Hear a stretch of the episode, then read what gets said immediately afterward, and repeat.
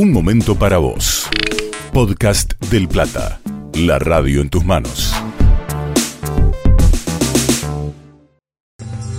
Ayer en, la, en el encuentro del Comité Federal de, Salud, este Fernán Quirós resaltó la aprobación, la adhesión que tiene la campaña de, vacunación, incluso la combinación de vacunas, ¿no? que, que, que de 230.000 personas que convocaron, 210.000 dieron el positivo. Es muchísimo, primero porque estamos quedando fuera menos del 10%, y segundo porque probablemente ese menos del 10% tenga algunas razones, como por ejemplo querer ser vacunado con Sputnik que es una opción, eso no quiere decir ser antivacunas. Están empezando a llegar este, vacunas de Sputnik del componente 2 y pueden tener ganas de completarlo de esa forma por motivos que a una veces se le escapan porque los infectólogos lo que dicen es vacunate con lo primero que haya.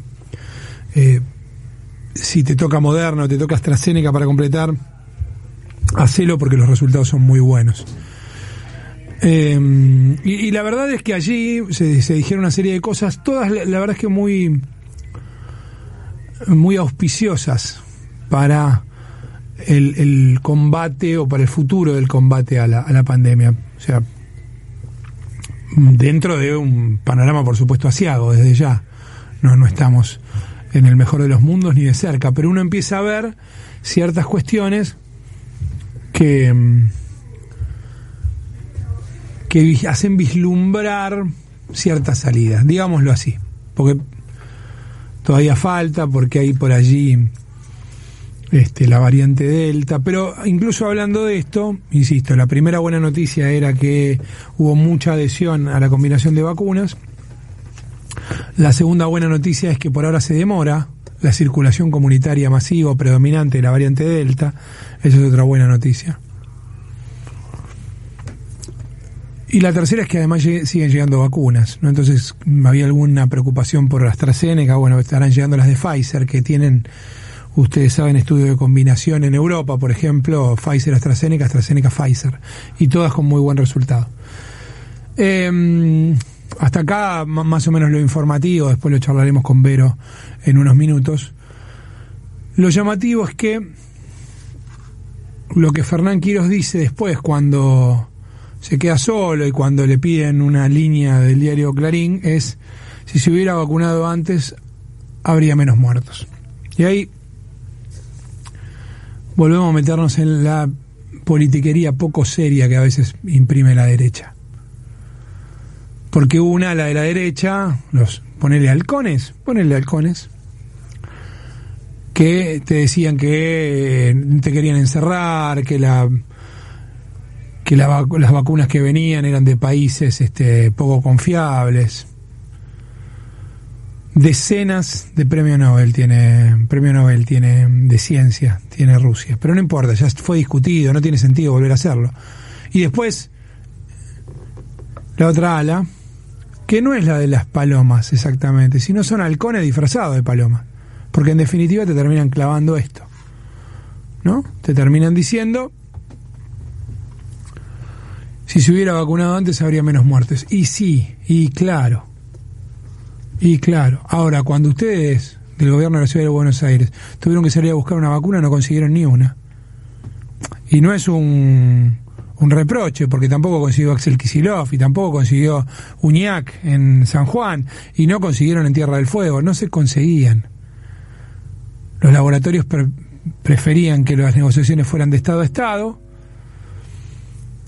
Estado Nacional, salvo en algún caso, como el caso de Brasil, que, que, se negaba Bolsonaro, con lo cual San Pablo, Río de Janeiro y algunos otros estados tuvieron que salir a, negociar. Lo que pasa es que San Pablo es un estado grande como la Argentina.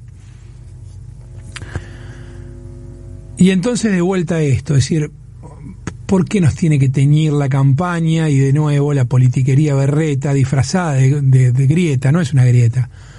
La grieta es otra cosa.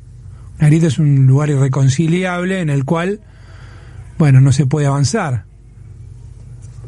No, personajes que se han incluso beneficiado en su gestión por los esfuerzos del gobierno nacional que terminan criticando de mala manera. Pero esto es una constante, es algo que hemos visto, digo, ayer la propia María Eugenia Vidal, sí, la misma María Eugenia Vidal que se escapó de la provincia de Buenos Aires porque no puede ser candidata ahí después de un gobierno espantoso, te hablaba de que este es el gobierno del no, este, el que no te permite salir de tu casa y todo esto. O sea, las palomas están solo disfrazadas de palomas, con un mal disfraz. En definitiva, son halcones, y esto siempre lo supimos, porque no es que María Eugenia Vidal o Horacio Rodríguez Larreta, cuando Macri fue presidente, criticaron alguna de sus posturas. Sí, María Eugenia Vidal se quejó de que se beneficiara más a la ciudad de Buenos Aires que a la provincia, pero esto tenía que ver con su propia posibilidad de gestión. Ahora, pisó poco la provincia y nunca jamás, jamás cuestionó ninguna de las este, políticas que, de Mauricio Macri que efectivamente, salvo esto que acabo de decir, del reparto de fondos, después que perjudicaban a la provincia, que perjudicaban a los habitantes de la provincia. E incluso cuando se instalaron bases de la AFI para espiar opositores, no solo no dijo nada, sino que se valió de eso. Y cuando se armó el entramado de los, de los aportantes truchos, causa con una cantidad, o sea, la, la, causa aportantes truchos al lado de la de los cuadernos, sobre la fotocopia de los cuadernos, es el Watergate. Y sin embargo, nada. Como tenían poder, la fueron corriendo, la mandaron a un juzgado electoral y no terminó en nada. Ahí Juana Morín hizo un gran laburo, una gran investigación, pero no una gran investigación que es solo periodística, es judicial también, porque había gente que decía, a mí me robaron la identidad. Eso no es un problema electoral. Es uno de los, de los delitos más graves que, que existen en una, en una república que te roben, en un país que te roben la identidad. Y sin embargo, absolutamente nada. Y todo el tiempo suceden este tipo de cosas. Entonces hay una, una especie de... No es doble vara la palabra, ¿no? Sino doble moral. Ahí está, es más doble moral. En la cual Mauricio Macri vuelve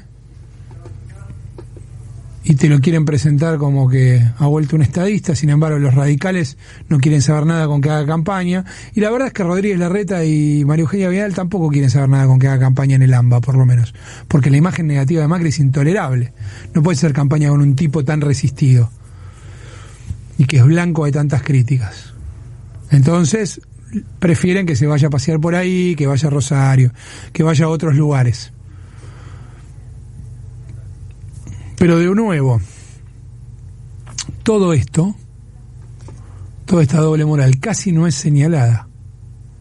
Casi no es señalada. Y es muy complejo eso, cuando los que se erigen en la transparencia, la moralidad, el respeto republicano y todo esto son exactamente lo opuesto. Lo hemos dicho muchas veces, pero continúa. Continúa esto. Casi no se habla de la corrupción macrista y ustedes, yo, todos sabemos qué es lo que significó estar de un lado y del otro del mostrador, tratar de que tu propia familia, lo, lo que es decir vos mismo, se te condone una deuda como la del correo, el, el, intento de estafa de parques eólicos, eh, por supuesto la fuga indiscriminada, esto de abrir lo que ellos denominaban el cepo, pagando a los fondos buitres hasta la costa de los abogados, pagaron, tomar deuda, fugar y volver a cerrar eso que ellos mismos habían llamado cepo. Pero ya no le decían cepo porque era de ellos, era cool, era palermitano. Pero esto es lo que hicieron. Entonces cada vez que vos decís no puedo comprar ni 200 dólares, o solamente puedo comprar 200 dólares con mucha suerte, hay que tenerlos igual, ¿no? Obviamente. Acordate que los que te fustigaron al cepo, a lo que ellos llamaron cepo durante mucho tiempo, son los que lo pusieron después de haberlo fugado. Después de haber fugado durante tres años y pico. Esa doble moral es la que se tiene que terminar. Esa idea de me valgo de tu esfuerzo, pero luego te critico en los medios, es lo que se tiene que terminar. Porque eso haría bien a la República porque eso sería interesante, porque nos hubiera gustado a todos ver cómo esa actitud del, presidente de la Nación del principio, de sentarlo a Horacio Rodríguez Larreta, decirle al amigo Horacio o lo que fuera, estuviera recompensada, estuviera retribuida en todo caso, no recompensada, retribuida Por lo mismo por parte de estos que se llaman palomas y dialoguistas. Y en el fondo están armando el mismo infierno para todos nosotros que sucedió durante 2015 y 2019. Si te hacen creer otra cosa, estás en un problema. Porque vas a sufrir las mismas cosas. Ojalá que esto se termine pronto. Creo que todavía tenemos por delante un tiempito. Por suerte, con un avance en la vacunación y una cantidad de cosas que quizás estén resueltas. Pero tenemos por delante un tiempito. Porque la variante Delta se demora, no se frena del todo. Pero a mí me gustaría, no que pensemos en quienes lograron lo imposible, que las vacunas vinieran antes que en otros lugares, por ejemplo, en lugares del primer mundo, o que no hubiera muertos, ¿no? Sino los que efectivamente estuvieron preocupados porque eso no sucediera. Con suerte dispara, como siempre pasa cuando hay gestión. Los únicos que no se equivocan son los que comentan. Y el macrismo se la pasó comentando durante cuatro años su propio gobierno. Insólito, pero real, pasó. Y con esto cierro. Ayer a María Eugenia Vidal le preguntaron por el fracaso de su gobierno. Eduardo Van der Koy, periodista de, TN, se le preguntó casi en estos términos, ¿eh? con bastante crudeza, hay que decirlo. Y María Eugenia Vidal dijo dos cosas contrapuestas, increíbles, casi como contrariando cualquier norma de la lógica. ¿Se acuerdan? Uno de los primeros principios de la lógica, si no el primero, el segundo es no se puede ser P y no P. Es el principio de no contradicción. Uno no puede decir una cosa y su opuesta. Al menos no puede serlo. Entonces dijo, contestó, después de que Eduardo Van der le hizo esa pregunta, dijo, para mí fue un gran aprendizaje gobernar la provincia de Buenos Aires, con todos los, los problemas que tuvimos y todo esto fue un gran aprendizaje. Y si tuviera que hacer de nuevo, haría exactamente lo mismo. posibilidades que brinda el blindaje mediático de violar el principio de no contradicción y seguir operando como si nada pasara. Podcast del Plata. Seguimos en este canal de Spotify y te esperamos en nuestras redes sociales. Del Plata, hay radio.